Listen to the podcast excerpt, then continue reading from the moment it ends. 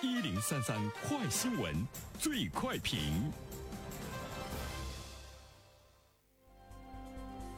焦点事件快速点评：今天，《人民日报》四问校外培训乱象，这是做教育还是做生意？校外培训事关许多家庭，如今行业规模更是日益庞大，急需规范管理。对此，我们来听听本台评论员袁生的观点。你好，丹平。在今年两会上，全国政协委员陈仲义提出彻底取缔校外培训机构的建议，引起了全社会的关注啊！大家呢对这个建议呢觉得有些猛，但是呢每一个人都比较心知肚明，就是根本不可能取消校外呢培训机构，因为它的需求量呢还是很大的啊！我们都是家长，试问一下，哪个家长呢不给孩子在校外呢？报各种各样的这个培训班，无论是各种兴趣班，还是呢文化课方面的学习班，就是他的这个需求是存在的，而且呢这个需求呢是刚性的。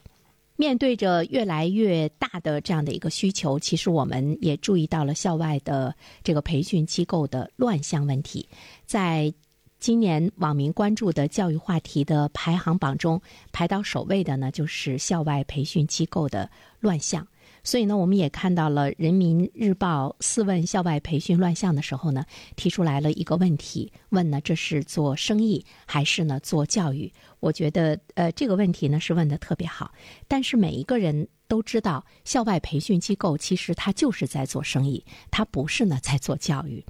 比如说你要去做一个校外培训机构，肯定你首先要问的是：我去做这件事情，我能挣多少钱？我会不会亏本儿？我如何去做能够挣更多的钱？如果不是这样的话，那么你手中有钱，为什么你要投资呢？去做这个教育？所以说，我们就会看到呢，今天的校外机构的乱象呢是层出不穷，而且在其中，我们注意到了资本呢推波助澜，因为有很多的热钱涌入到了这个。教育的培训行业，因为他看到了巨大的这个利润啊，因为他看到了呢校外培训机构的一种刚性的这个需求，所以说我们注意到，在去年的时候，中国基础教育在线行业融资额就超过了五百亿元，这个概念呢，就是它超过了行业此前十年的融资总和，就是资本开始盯上了呃教育培训机构的呃这个行业，这到底是一件好事还是一件坏事？啊，其实我们往往会看到，在我们的现实生活中，有很多的领域，当资本介入的时候，当这个领域发展的不是非常的成熟，啊，不是非常的规范，当资本介入的时候，最后呢，都是一地鸡毛，最受伤害的就是我们的老百姓。那么，对于教育领域的摄入的话，最受伤害的就是我们的孩子。我相信每一个家长，每一个真正的教育工作者是。不愿意看到孩子受伤害的，因为呢，这关乎到他们未来的这个成长。对于资本来说，我们一直在说，它一定呢是要去寻求巨大的利润。那么目前呢，对于校外培训机构来说，资本的这个驱动，很多的校外培训机构就出现了一些商业化的营销模式，而且在宣传上呢，出现了夸大和虚假。也出现了更多的欺骗行为，也出现了很多卷款潜逃。在这个过程中，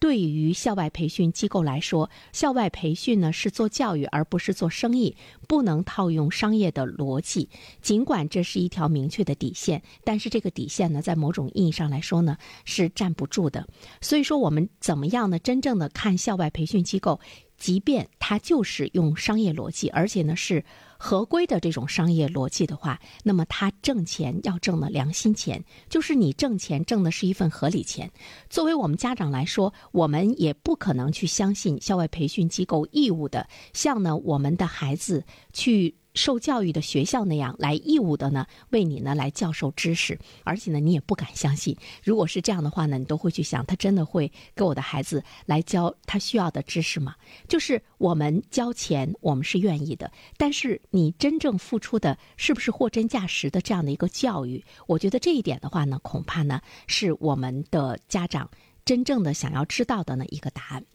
第二方面的话呢，其实我们会看到说，校外培训机构呢，呃，希望它能够呢是以教育的公益的属性为前提，也希望他挣的钱用于教育的教学活动，来改善呢办学条件和保障呢教职工的待遇，而不是说你挣的钱去用投资，甚至于呢你收来的学费呢去做投资，甚至于呢去做这个投机，做投资做投机已经不是呢做教育的人的本质。就是他的心已经不在教育上了，所以在这一方面的话呢，我们也是希望校外培训机构怎么样能够让他有公益的属性为这个前提。如果让他教育的初心不要背离的话，让资本在其中能够保持初心的话，是呼吁呢真正的有爱教育的人。呃，前不久我们做了一条评论哈，我们说在报这个教师资格证的人呢。呃，这个越来越多了哈，就是去参加资格证考试的人越来越多了。这也是呢，我们对校外培训机构的教育的质量哈，包括教育人的资格审查，呃，这方面呢所带来的一种实际的这个效果。那么，怎么样来处理好资本的逐利和教育公益性之间的这个矛盾？这一方面的话呢，其实我个人觉得，作为我们政府部门来说，对于办教育的这些机构，它和其他的做这个商业做生意的机构。如果有所不同的话，那么其实我们在某些方面来说呢，还是应该有一些支持。比如说，在这个税收，比如说在其他的激励和保障方面，真正的感觉到他去做教育，他本身是有尊严的，是可以呢静下心来去做好教育的同时，他也能够呢获得更多的这个支持。最后一点呢，我们想说的是，其实对于今天的学生和家长来说，怎么样面对校外机构呢？保持呢一种这个理性。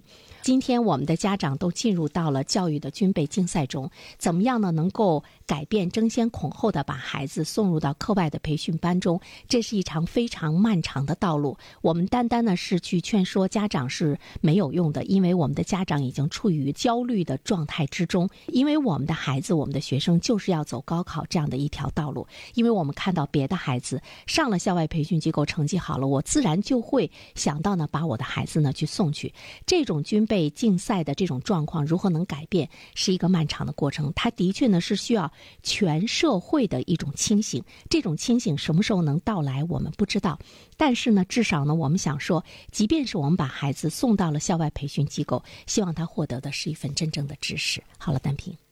好，谢谢原生。各位听友，大家好，感谢始终如一收听原生评论。不知道你是否听过原生读书？最近呢，上线了一本书《终身成长》，非常期待着你可以听到它。《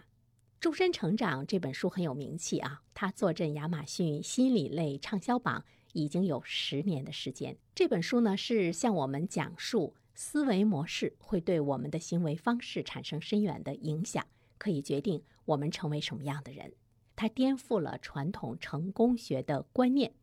您可以搜索原声解读《终身成长》。就可以听到喽，谢谢你。